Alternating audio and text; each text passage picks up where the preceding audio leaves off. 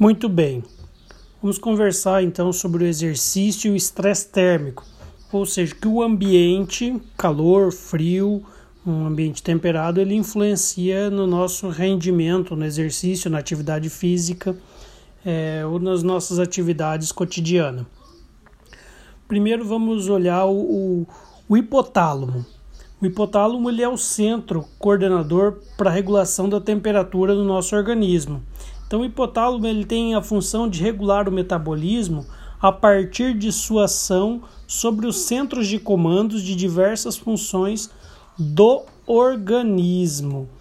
Porém, nesse ambiente aí relacionado à, à temperatura, esse grupo de neurônio especializado que está no assoalho do encéfalo atua como um termostato é, sobre o nosso corpo. Ele vai então perceber o, o, o, ambiente que ele está inserido e vai ali fazer é, mecanismos reguladores ou termorreguladores do nosso organismo entrar em ação para manter o nosso corpo dentro de um equilíbrio.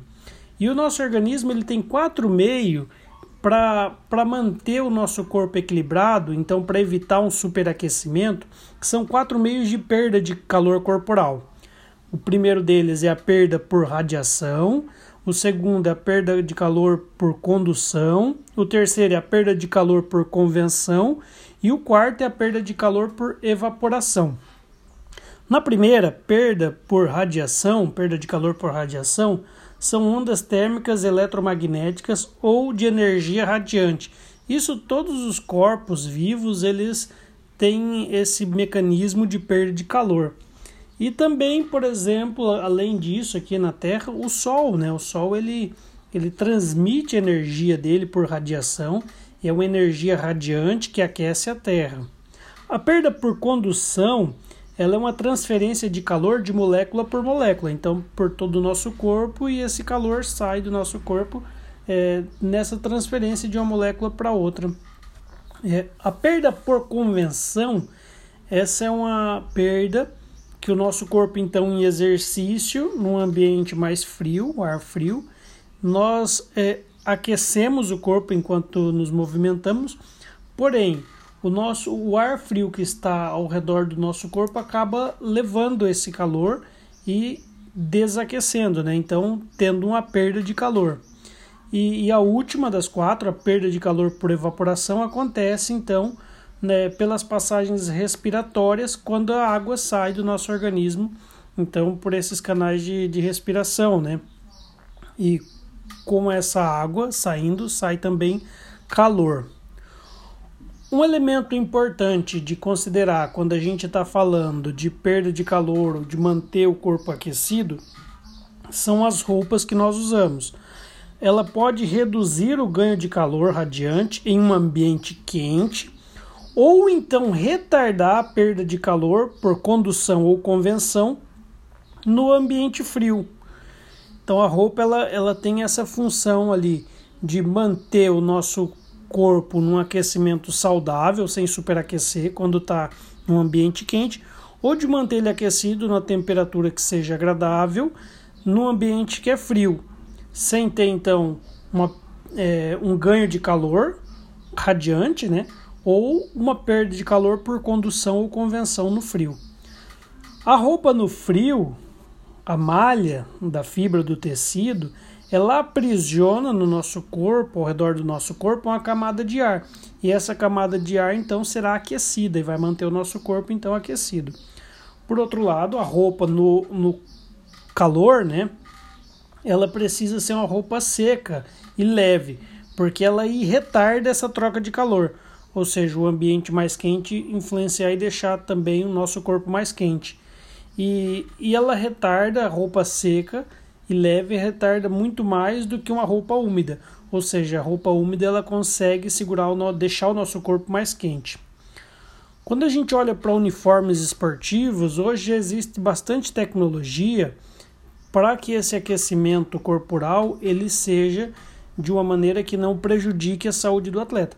Mas existem equipamentos, uniformes, como por exemplo do futebol americano, que ele barra a dissipação do calor. E isso pode prejudicar o atleta em ambientes muito quentes, com a roupa que também é quente. Outro, outra parte de uniforme que a gente considera e a leitura ali fala a respeito é o capacete do ciclista. O capacete do ciclista se tinha uma ideia antes que ele poderia aumentar é, o calor corporal na cabeça, poderia a pessoa então ter uma sobrecarga térmica, mas os estudos mais recentes apontam que não, que não aumenta a sobrecarga térmica o capacete do ciclista. E existem então alguns fatores que interagem entre eles para aprimorar os ajustes fisiológicos, que são os fatores de aclimatação, estado de treinamento, idade, sexo e nível de gordura corporal.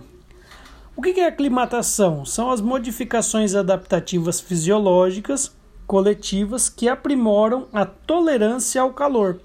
Então, quando passa o inverno, aquela primeira semana quente que temos na primavera, e é bom entender aqui que o nosso livro ele é escrito num contexto dos Estados Unidos, onde, bem provável que onde o, o, autor escreveu, as temperaturas elas são bem definidas. Quando é calor, bastante calor, e quando é frio, também bastante frio. E, e ele, ele fala assim: quando passa e já chega na primeira semana de primavera, que é mais quente, então o nosso corpo precisa se adaptar a esse ambiente. E a nossa adaptação ela acontece muito melhor ao clima quente do que ao clima frio. Mas ao clima quente ela demora aí uma semana para adaptar, principalmente quando a gente está falando em atletas, né? Então é importante nesse período de adaptação considerar um aquecimento leve de preparação do corpo de pelo menos 15 a 20 minutos antes de começar o exercício. Mas em uma semana o corpo já está preparado, já está aclimatado para treinamento em ambiente quente. A gente fala sobre isso e já pensa também em estado de treinamento. O estado de treinamento, ele é um treinamento no calor, a pessoa está condicionada, está preparada para a prática de exercício físico no calor. Então, quando a gente olha a aclimatação e estado de treinamento, eles vão se interligando e a gente pode lembrar a Copa do Mundo no Brasil.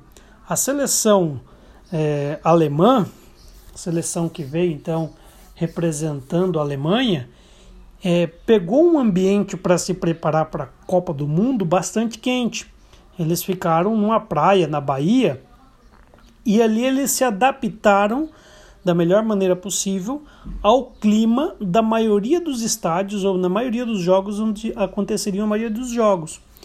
Então, no, no Brasil, a Copa do Brasil teve dois assim, dois duas cidades que tinham um clima um pouco mais temperado. Curitiba mais, que é a capital mais fria do Brasil, e talvez Porto Alegre também. Porque as outras capitais onde teve, teve Copa do Mundo, teve jogos, elas são bastante quentes. Rio de Janeiro é bastante quente, Salvador é bastante quente e por aí vai. Então, esse treinamento e esse estado de treinamento foi pensado também nisso.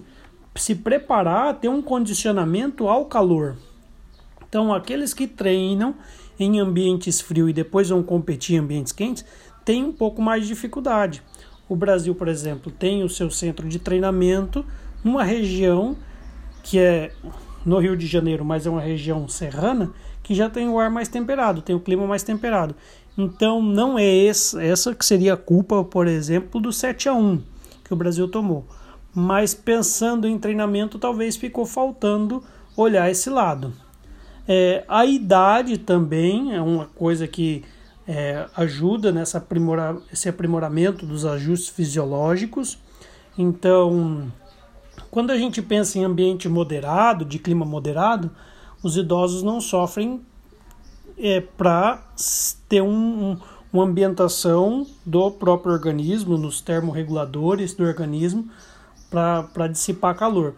Mas quando a gente fala de clima mais quente, a produção de suor nos idosos é um pouco mais limitada, é, a reposição hídrica é insuficiente, então, por questões como sentir menos sede, então isso tudo já influencia, né?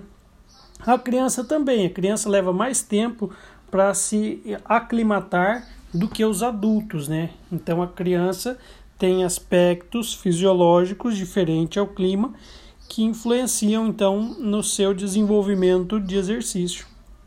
e precisa ser cuidado. É, relacionado a sexo, então a diferença está na transpiração. As mulheres transpiram um pouco menos. Porém, considerando é, um exercício em que as pessoas, ou homens e mulheres, estão no mesmo estágio de treinamento, tendo a mesma preparação física, isso influencia pouco no rendimento. Mas isso é um ponto que tem que ser considerado, né? E o nível de gordura corporal. É, o excesso de gordura corporal constitui uma desvantagem durante o exercício em clima quente, porque a gordura corporal ela ajuda a reter o calor no nosso corpo, né? Então, se o calor não se dissipa, é, esse ajuste fisiológico ele vai ter ali alguma dificuldade para colocar a pessoa num estado saudável, né, de, de dissipação do calor. É, a gordura, então, corporal influencia sim funções fisiológicas, inclusive no frio, né? É, a gente pode olhar a capacidade de adaptação que nós temos, ela tem aspectos aí quando a gente fala de pessoas em condições é, normais, é de adaptação maior ao calor do que no frio. Então, uma pessoa que se prepara num ambiente quente para competir no ambiente quente é mais rápida essa preparação, essa aclimatação do que no ambiente frio. No frio exige um pouco mais. É, olhando outro aspecto ainda importante de ver sobre a reposição hídrica nesses ambientes principalmente quentes, quando a gente fala sobre é, a bebida, né? Colabora, ela colabora nas funções circulatórias e no controle da temperatura central, que é importantíssimo. E a desidratação, que é a perda de água do nosso organismo, ela pode acontecer na sessão moderada de uma hora de 0,5 a 1 litro de suor. Então, a maior perda acontece em ambiente quente, porém, acontece também em ambiente térmico menos desafiador, como por acaso, como por exemplo a natação, né? Na natação também é, acaba tendo então esse suor que ajuda na desidratação. Então, quando penso um planejamento para natação, é, tem que considerar que há também a necessidade de fazer uma, uma hidratação durante o exercício, durante a prática de treino. Um, um último ponto que é importante considerar dessa unidade é sobre questão relacionada às crianças, né? Meninos e meninas pré-púberes, ou seja, antes da puberdade, não tem diferença anaeróbica, ou seja, por um exercício físico é, em condições iguais, que os dois estejam preparados iguais, eles têm o mesmo desempenho anaeróbico. E a termorregulação em crianças tem características especiais.